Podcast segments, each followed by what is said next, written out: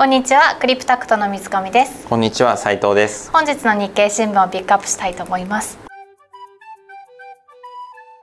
オプション買ったり売ったりしたエッジする時ってこういうことするんだよみたいなのだけは覚えててもいいのかなとは思います、うん、本日ですが2面に、うん、あの新生銀行 SBI ホールディングスの傘下に入るという記事があって、うん、やっと決着したなというところそうですね思います。うん、あのまあ国が、あの新生銀行の買収防衛策に反対ということで、まあそれで新生銀行自身も取り下げかな？これも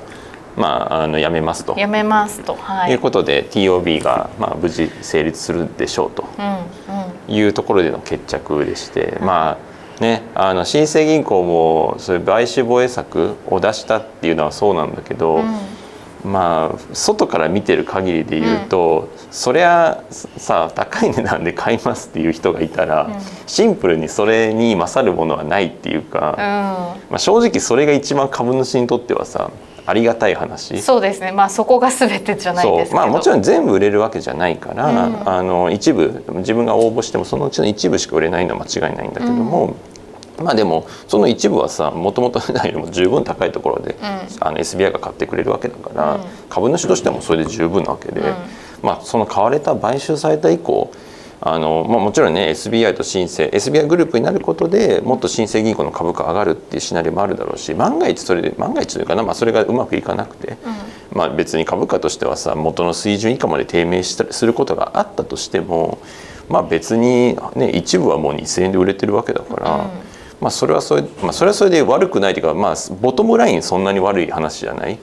確かに。っていうのはあるかあるので、まあ、河野手の話って、うん、まあ、正直よっぽど SBI 参加になるのが嫌だって 思ってる株主がいない限りは、はい、なかなか成立しづらい、うん、それはまあ当然こうなるよねっていう、うんうん、まあ、国もねだから国がこういうこと国が賛成反対についてこんな明確に言うっていうことの方が、まあ、珍しいというよりそうだねなんか「おおなるほど」みたいなちゃんと意見表明するんだぐらいな感じの気持ちだと思ったけど確かに。まあそれ以外で言うと普通はそれはこうなるんじゃないのかなと。いうのは個人的な。うん。まあ、もちろんねあの新生銀行の提案もあの既存の株主、まあ、SBI 以外だけどの既存の株主に無償でさ株をあのもらえるような権利、うん、なのであのなんか株数がすごいまあ、まあ増える。だから別に損するわけじゃないというか、まあ、それをもし場で売れればさその分儲けられるしよかったねみたいな。ただそれもさ結局そんなことしたらみんなさわーっとね売りに出しちゃう。売りに出しちゃうと株価下がっちゃうから。いやまあもちろんただでもらった分のね株価はさいくら株価が下がったって損することはないんだけどまあなんか結局それでどれぐらいの株価が落ち着くかもよく分かんないし、うん、まあ、そういうことを考えたらそれはなんか別に株数増えなくても2,000円でしっかり買ってくれる SBI の提案の方が、うん、まあ、これに勝る提案をしろって言われたらやっぱりもっと高い値段を出してくれる投資家を見つけてくるとか、うん、まあ、でも銀行を買うってそんな簡単な話じゃないので、まあ、結局そういう投資家もいなくて。銀行買うって難しいんですか？まあ規制面の影響か、まあ、あの SBI もね、その48%今48だったかな。あのあの今のその TOB の上限のパーセンテージ上っていうのは過半数超えれないっていうのはやっぱりその銀行法というのか、銀行を買う、まあ、過半数持ちますっていうふうになってくると、その親会社本体まで銀行の規制を守んなきゃいけないみたいな、それって結構ヘビーな話なのであの、まあ、もちろん銀行ビジネスやってるんだったらねそれ守んなきゃいけないけどやってない会社まで影響を受けますっていう話はかなりきついので、うん、確かに。なので銀行とかもこういう規制産業を買うっていうのはそれなりに買う側のもうリスクがあるというのか。確かに。SBI って SBI 証券とかも証券会社とかあ、まあ、グループの親会社だと思うけどね。ああそっか、うん、でその傘下に証券会社があったりとか、まあ、いろいろあるけど、まあ、銀行を買うってなってくると、まあ、やっぱり銀行の株を過半数持ちますとかなると、うん、それ親会社レベルグループ会社レベルであのいろんなことを守らなきゃいけなくなるっていうのがそれはちょっとあまりにも過剰。だって銀行以外のビジネスだってやってるわけだから、うん、まあという判断は絶対あるはずなんだけど、まあ、それもあってあのじゃあもちろんねじゃあ過半数以下だっていいのかって言ってもそんな簡単にじゃあファンドの人が買いますみたいなわけにやっぱりいかない？うんあの別に銀行のガチガチの銀行のルールじゃなくてある、まあ、かなりの,、ね、その金融の規制守らなきゃいけないみたいになってくると連結しますかなってきたら、まあ、結構ヘビーなので、なかなか買い手がそんなすぐに見つかるような業種じゃない。確かにっていうところですかね。でまあ、あとはそのこれ前回であのビデオを撮った時にあの、まあ、公的資金の返済、うん、まあ、これだから TOB かかってるかかってないとか成立するしないっていうのはもうあのそこの議論はもうせずに、うん、あのそもそも公的資金の返済ってできるんですかみたいな、うん、まあ、SBI になったとしてできるんですかみたいな。っていうところは、まあ、上場維持している限りは、まあ、かなりきついとは思っていて、うん、まあ、それは別に今も見方何も変わってなくて、まあ、ここにも書いてるけどやっぱり7450円まであの株価上がってくれないと、まあ、それに近い水準まで上がってくれないとと特定の国っていう特定の普通株主にだけ7450円見合いのものをお渡ししてあのまあ普通株、まあ、要は買い戻す。って相当ハードル高いというのか、うん、あの他の株主か誰かが反対したらその瞬間に破綻する話なのであの、まあ、結構きつい、うん、っていうのが、まあ、逆に言うと今までずっと残ってる。まあ、理由なんだけども、まあ、あの金額だけで言うとねあの3,000数百億だったかな。別にあの国に返済したところで、うん、あの新生銀行の自己資本は別にそれでも大丈夫なのね、うん、もうだから自己資本比率的には十分あるんだけど、うん、まあ、ただそれを返すスキームがないっていうのが今一番の問題。なんかあるとしたらまあ SBI はね100%買ってそもそも非上場化したら株価つかなくなるから株価つかないし自分以外の株主いないからまあ国がいるのかな？国と自分だけになれば まあ国にねあのなんかすごい金額返すことになったとしても反対する人いないじゃん。まあ残り自分たちしかいないから。まあそれはなくはないけど、まあ、そこまでしたいかで言うとちょっとそれはさっき言ったような話銀行の規制もあるよねとかっていう中であのそこまでしたいかどうかっていうのはちょっとかなり未知数かなと。は。お金はあるんですよねそこまでしてその100%全部買いはい、SBI のお金があるかってこと、はい、それはちょっと SBI の財布事情だから分かんないけどあのでも相当あの金額かさむからいや SBI にとっても安い買うもんじゃないので。それなりにあの負担にはなると思う。だからあの新生銀行か公的資金返済するっていうお金はあるよもちろん。なるほど。新生銀行側にはね、うん、お金っていうか資本ね。はそれはあるんだけども、うん、問題返すスキームを待ってるみたいな、うん、あのまあ2,000円だからね株価今、うん、2,000円の状態で返せるスキーム。あとはまあもちろんねあの株価が上がっていって7450円までなれば上がれば、まあ別に返せるようにはなるけど。あのそれって別にかなり厳しいから別に SBI 傘下になったことであの新生銀行の業績悪化するとあんま思わないし、うん、むしろ別になんか増える可能性って全然あると思うけどそれと株価が4倍になるかっていうのはまた別の話だから、うん、あのまあそこなのかなと。ハードルとしてやっぱり株価上場して維持してる限りはやっぱり株価になるのかなとは思いますね。なるほど、うん公的資金って絶対いつかは返さなきゃいけないんですよね。まあねいつかは返さなきゃいけないね。返まあ返した方がいいよねそれは。そうですよね、うん、まあただ普通株になってるから、うん、返せっていうこともまあ要は普通株主と同じ立ち位置になっちゃってるので、うん、株主がさだから、ね、自分の投資額返せみたいなことを会社に言うことってできないっていうか、ないじゃんそんな普通の株主だったら、だからまあそういうなんていうのかなこう強行手段っていうのもまた取りにくいというのか、それもないみたいな、まあ、ただやっぱり普通それは返返さなきゃいけないし返し返すことで自由度が増すのは間違いない、例えばもっと配当を増やすとかね自己株買いするとか、まあ、いろんなことがしやすくなるっていうのはあると思うけどあのまあ要はだからみんな当然国だって返してほしいし新水銀行で返したいし他の株主のも大多数は返してほしいと思ってる、うん、だけどあのもうそれをのスキームなるほどね。待ちみたいな。まあ今後 SBI ホールディングスがどうするのか。そうだね。まあもう今まで過去56年から新生銀行が自己資本的に返せるようになってから56年ぐらい経つんだけど、うん、まあそれをなんかその間絶対いろんな投資銀行からさ提案されてて多分難しかったんだと思われるけど、まあ、それにないウルトラ C の解決策を実は SB 北尾さん持ってますとか、まあ、おはいや実はもう100%買い取る気満々ですみたいなとかね、まあ、そういう話じゃない限りは結構。まあ、でも100%買うとかって、まあ、ちょっと分かんないけどもちろんあのすごい適当な話だけどあのだったら今買ってると思うから、うん、まあ、そんななんかあうんそこは違うんじゃないかなっていう気はしてるので、ね、まああるとしたらウルトラ C ウルトラ C、うん、まあ、株価がもちろん7550まで上げていけばもちろんありえるけどなんかさすがにそれはウルトラ C のウルトラ C すぎる気はするから、そうですね。何年何年後ななのか。まあ別にあの時間かけてね上げるますっていうのはもちろん別に何年後でもいいんだけど、うん、10年後でもいいんだけど、うん、あのなんかそれをそれにかけてますだとちょっと弱い気するから確かに。まああのどっちかというとなんかスキー部がありますとか、いう方をまあ本当にね返すっていう話であればなのかなとは。まあ、あるいはもう本当に業績を上げていって地道に自社株買いしたりとか、うん、でこれね難しくなるのがあの SBI 自身がねさっき言ったように過半数持ちたくないっていう意図があった場合新生銀行も今後自社株買いってちょっとしづらくなっちゃうんだよね、うん、自社株買いすると当然株主還元とかね当然自社株買いしたら株価って上がりやすいし、はい、株数減ればさより7450円1株当たり近づいていくんだけど、うん、そうすると SBI 自身もさあののウェイトも上がっちゃう、うん、過半数超えちゃうかもしれないから株数分母が減っちゃうとね。そうすると SBI もその自社株買いに応募していく必要が出てくる、はい、あのちょっと売っとかないと過半数になっちゃう超えちゃうからみたいな。うん。でもこれさすがに2,000円で買っといてさ2,000円以下の自社株買いには応じれないじゃない、はい、あなんで自社株買い、うん、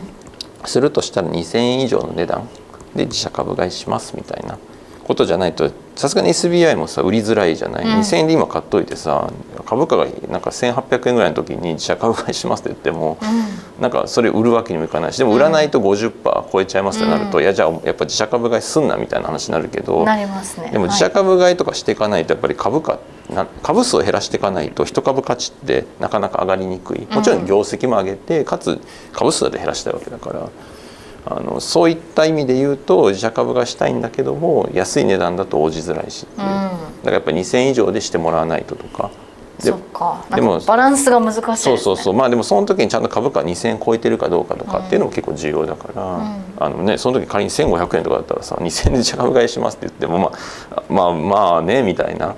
まあなやらないよりかはいいかもしれないけど、うん、そんなことできるっけ？みたいなところも含めて。あのなんかちょっとねそういう自社株買いのしづらさっていうのは出るかもしれない。あとはどうかな。人手不足人手確保へ待遇改善急ぐ、まあ、一面、とかでなんかねこれあのその上のさ見出しとかでも飲み会しつつ2.5倍とか、うん、ちょっと消費が回復しつつあるぞみたいな記事も出始めていて。であのまあそれはねあの日本ようやくうん、ようやくちょっとね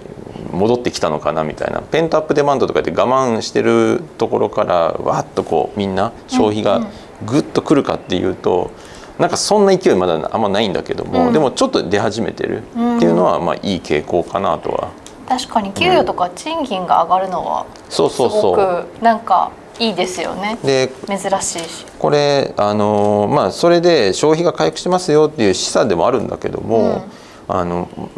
他の国要は先行してるアメリカとかヨーロッパとか見るとこれ結局消費回復すると同時に人手確保でこうやって賃金上げてます。でも労働力が復帰してこない、うん、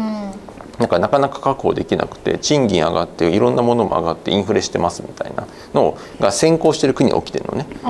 で日本ってインフレ自体は絶対値としてはまだあんま起きてないんだけど、うんあのまあね物の値段が上がってます。物の値段っていうかコモディティの値段上がってますってなるけどその賃金が上がってるみたいなのは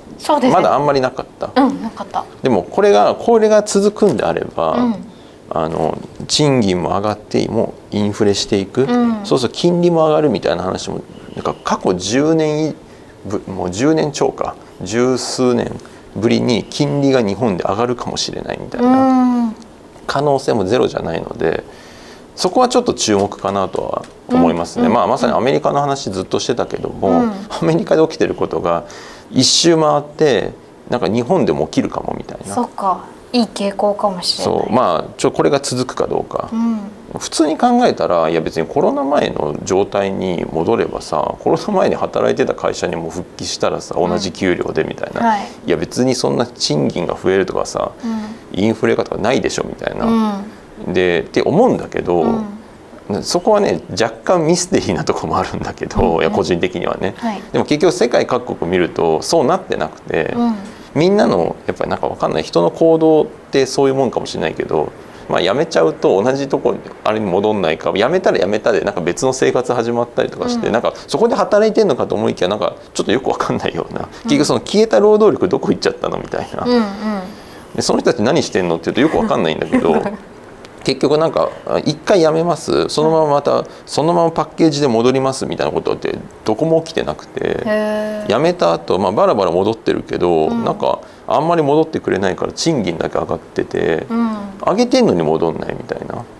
で上げてるけど戻んないけど賃金上がっていくから当然価格転嫁とかもしてインフレも起きてるみたいな。金利も上がるみたいな。でも労働力はまだ戻んないみたいな。っていうちょっと謎ちょっとだけ謎なんだけど、うん、まあ、それが日本でも起きるかなみたいな。起きるのかもしれないなと。まあでも同時にね日本っていつもちょっとだけ不思議な国だから、うん、あの日本だけ違うっていうケース結構あるから、うん、日本はそういうの起きないのかもしれないけどね。ちょっとちょっと分かんない。人手が確保できたらじゃあまあ他の国みたいにもちろん。インフレだけ起こるみたいな感じななんて言うんだろう、うん、物価だけ高くなるってことはならなそう、ね、ならなさそうだと思う、うん、あの人手確保されちゃってあ、まあ、もちろんねあのガソリン代がね値上がりしてるからエネルギーコスト上がってるんでちょっと価格転嫁してそれは全然あるし、うん、今でも起きつつあるけど、あの賃金が上昇することでインフレします。またでも賃金上がってるからそのインフレも許容できますみたいな、そういうサイクルはあの人手確保してまあ、賃金上げずに人で確保できちゃったら、まあ、起きないかもしれないよね、まあ、ずっと今まで日本そうだから、うん、でもなんか今まで先行してる国だけ見るとしかもこのニュースとか見ると、うん、ひょっとしたら日本でも起きるかもしれないと思った形ですかね。まあ、あとは9面のアメリカ株オプション取引加熱、まあ、これもちょっと前にオプションの話して、あれも、ね、ちゃ ちゃんとそのオプションって何みたいなのをやった方がいいねっていうのに今ですみません終わっちゃってるんですけど、まあ、いつかちゃんとやりますということでこれもあのなんだろう記事としてはふむふむ以上でいいんですけどその中段ぐらいに書いてある、まあ、証券会社が顧客の投資家にコールオプションを販売する場合株価上昇後の権利行使に備えて現物株を手当てすることが多い、うん、これがあの前回話してた話でちょっと意味わかるかなっていうところも含めて確認だったんだけど、うん、あの前回あのバーリマイバーリさんだっけ、はい、がなんかあのテスラ株のプットオプション買いまくってて諦めたみたいな。はい。で、うんうん、一方でこれ今回の話はこれ個人投資家がアップルとかテスラのコールオプション買いまくってるみたいな、うんっていう話なんだけどね。でコールオプション開幕というか株価上がってるみたいな。いやなちょっとどういうことみたいな話だと思うんだけども、まあ、これ裏側で証券会社コールオプション買うってことは裏側でコールオプション売ってる人がいるのね。それはまあ証券会社とかするんだけど、で売ってる側はリスクヘッジのためにコールオプションを売ると同時に現物株テスラ株買ってんのね。アップル株とか、買わなきゃいけないみたいな。ヘッジのために。リスクヘッジのためにね。で買うから現物の値段上がるみたいな、うん。うん、でこれね本当は両方機関投資家だったら要はねこれコールオプション買ってる側はテスラ株ショートしなきゃいけないのね、うん、ヘッジするために。うん、でだから証券会社売った人はさコールオプション売った人は買います現物をね。うん、でもコールオプションかあの買った人は現物をショートしますっていうので売り買いが一致するはずなのね本来。だから別にこんなふうに上がったりとかってなくて、あのそこであのマーケットメイクされて終わりなんだけども。多分個人投資家ってあんまりそういうヘッジとかしないから、はい、なんかちょっとばまあ半分博打みたいな感じでオプション買いコールオプション買って以上みたいな。その反対側でテスラ株ショートとかしませんみたいな、うん、いやテスラ上がったら儲かるようにしてるしたいから、うん、オプション買うんやみたいな。うん、ってなっちゃうと片側のさその結局ヘッジするショートが出てこないから、証券会社がヘッジで買った分だけがマーケットに出てきてそうすると買い買い買い買い買いってなってくるっていう。じゃちょっとあのまだ難しかったのでまた別途。はいまた別途ちゃんとオプションのところは、まあ、はい、あの細かいところはいいんですけどこういう動きするんだよとか、うん、こういうオプション買ったり売ったりした反対側ってこういう、うん、まあ、反対側っていうのかなヘッジする時ってこういうことするんだよみたいなのだけは覚えててもいいのかなとは思います、うん、面白いと思ったらいいねチャンネル登録よろしく。お願いします